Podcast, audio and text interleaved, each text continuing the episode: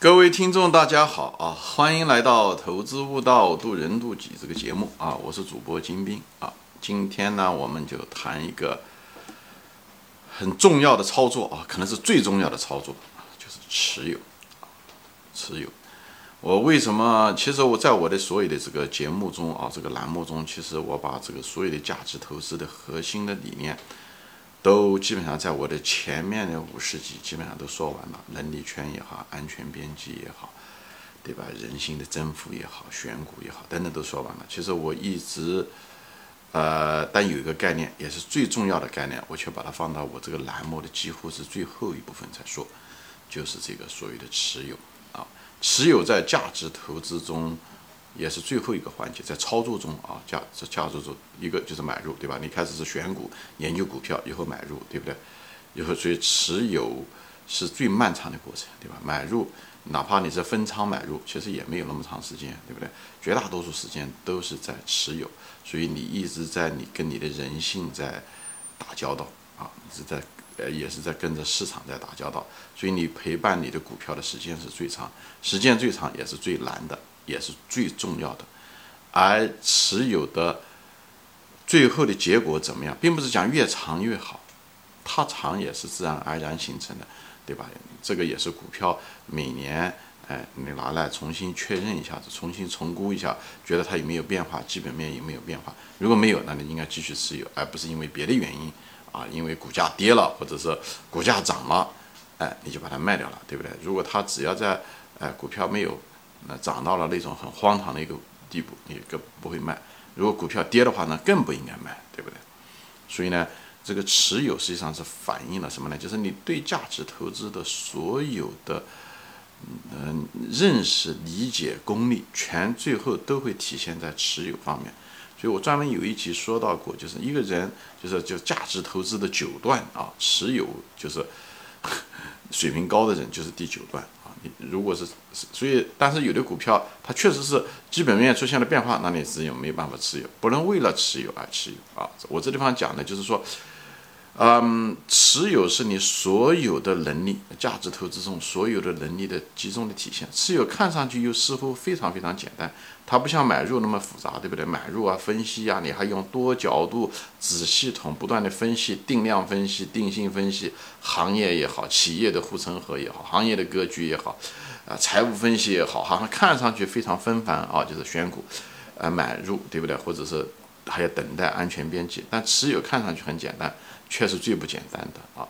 你这所有的投资，对他投资的理解的精华，全在这里面，对吧？首先第一点，你持有必须你持有的股票是对的股票啊，对不对？这就考验你这个选对股票的开始的能力，对不对？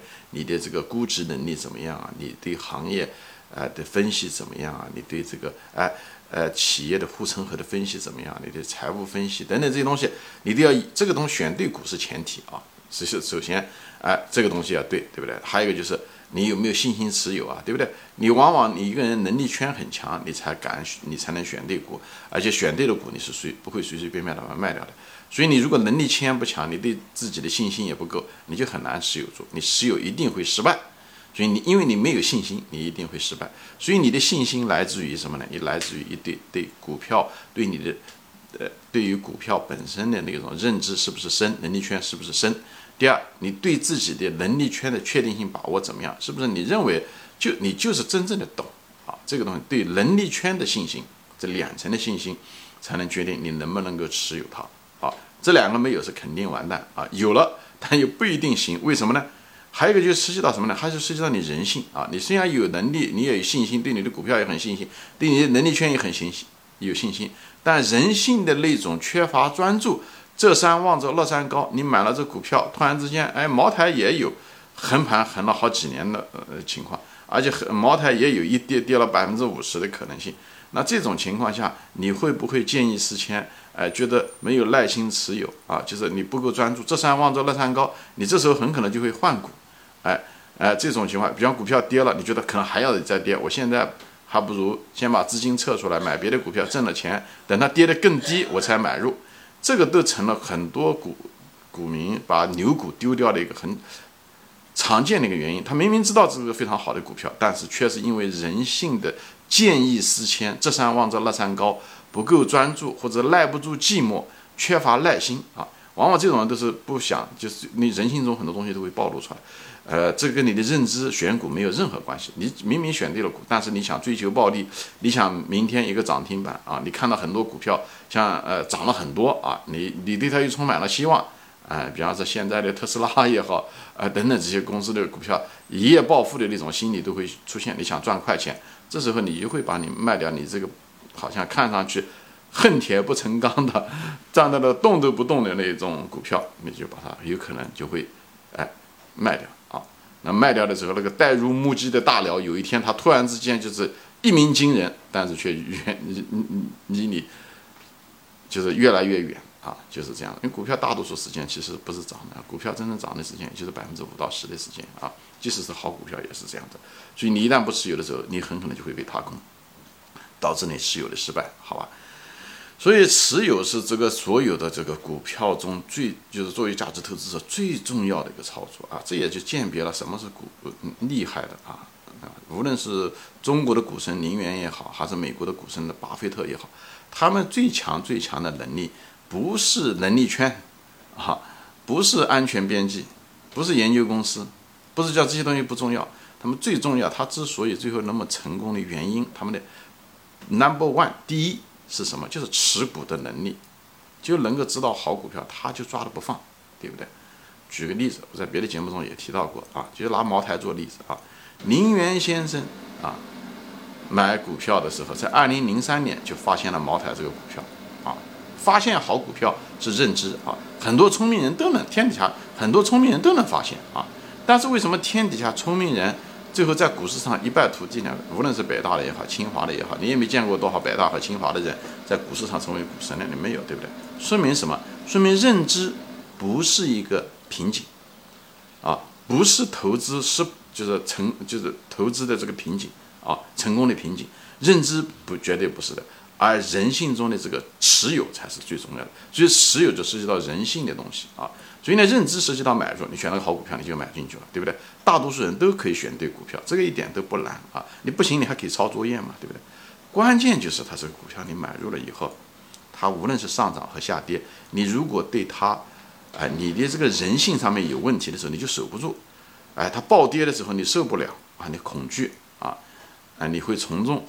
你会担心这个担心那个患得患失，上涨的时候你又想落袋为安，最后的结果你都守不住这个股票。虽然你选的是对的，啊，当年的你去拿个茅台做例子，茅台当年的时候在二零一三年、一四年在暴跌的时候，那么丹兵先生啊，中国非常著名的基金投资人丹兵先生，这位写过《时间的玫瑰》的这位先生啊，他明白持有的核心就是利用。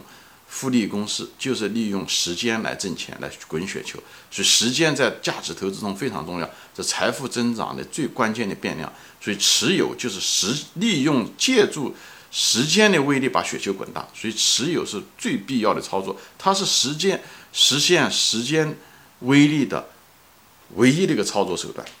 但是就是这位写了《时间的玫瑰》的但斌先生，在股票在最低的时候。二零一三年、一四年的时候，却卖出了他的股票，啊，被董宝珍先生嘲笑啊。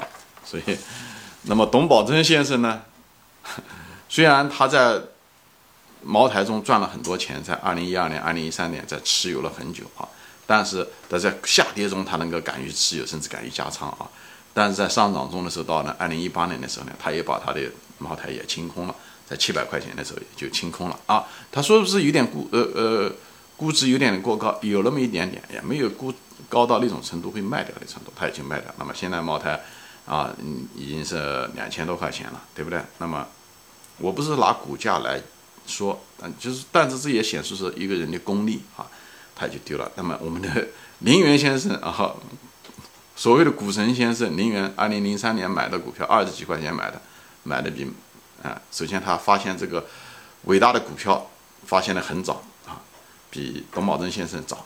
第二，他持有的一直到现在也一股没卖，啊，他这一点，我觉得他的功力要比他，这就是为什么是股神啊。董宝珍先生不是股神，虽然我很赞同董宝珍先生的这些价值理念的东西，我仍然认为董宝珍先生是中国价值投资的第一人啊，但是我认为在持有方面，他不如林园先生啊，他不如林园先生，所以林园先生是可以说是价值投资的最成功的成功者啊。虽然当然了，我对林园先生，呃的敬仰也就是到此为止，就他很会挣钱，他会选股票，他会持有，他是个伟大的呃价值投资人啊。对，是这样子的。那么董宝珍先生，我对他的敬仰那更高。这因为这个节目不是评比较他们两个，我就把它撇开说一下啊。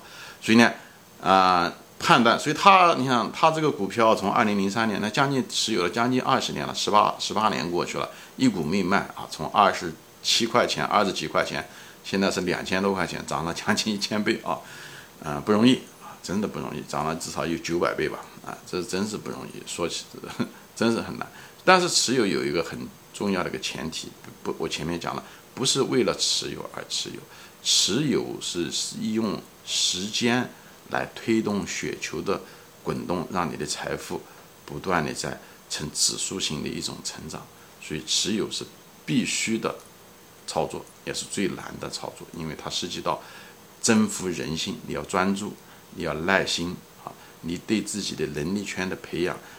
给你那个这个信心作为一个怎么托了一个底，这样的话你不敢，你不会随随便便卖掉，哎，而你买入的时候你心里面很定，就在这。那么能力圈就说明你选对了股票，那么后面都是你人性的东西了啊，你能不能专注啊，对不对？这些东西啊，婚都结了，那么你能不能够守住你的婚姻啊？你是不是个好人啊？等等，你所有的人性方面那种忍耐、那种专注、那种不会这山望着那山高，哎。呃，不是那么容易出轨，哎，这些东西都会显示着你的一个是个好人，你在股市上相对来讲成功的可能性大。但有的东西是天生的，林园先生他自己也承认，他就是天生来的，他天生就比别人有耐心。所以，他董宝珍先生是后面修行修成的，所以我更佩服董宝珍先生就在这，因为他靠改变自己。变成了个伟大的一个价值投资者。林园先生很多东西是天生的，所以他没失败过。林园先生自己都承认，我天生就会赚钱。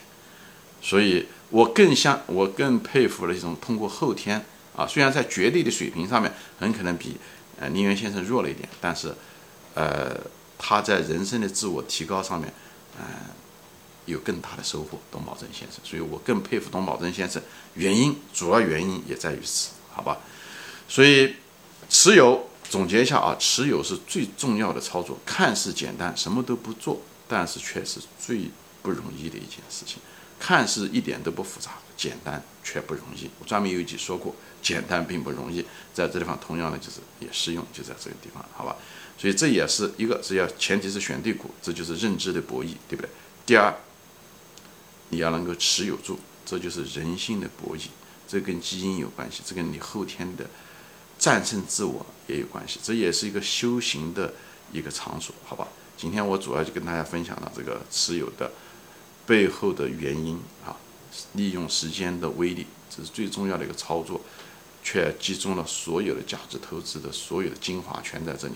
能力圈的培养，认知选股，人性战胜你的，哎那种一夜暴富，对不对？你要敢于专注，不要见异思迁，要有耐心，不追求暴利啊，不想赚快钱。你把这些人性的弱点把它拿掉以后。你赚钱，你能够持有住，只是水到渠成的一件事情。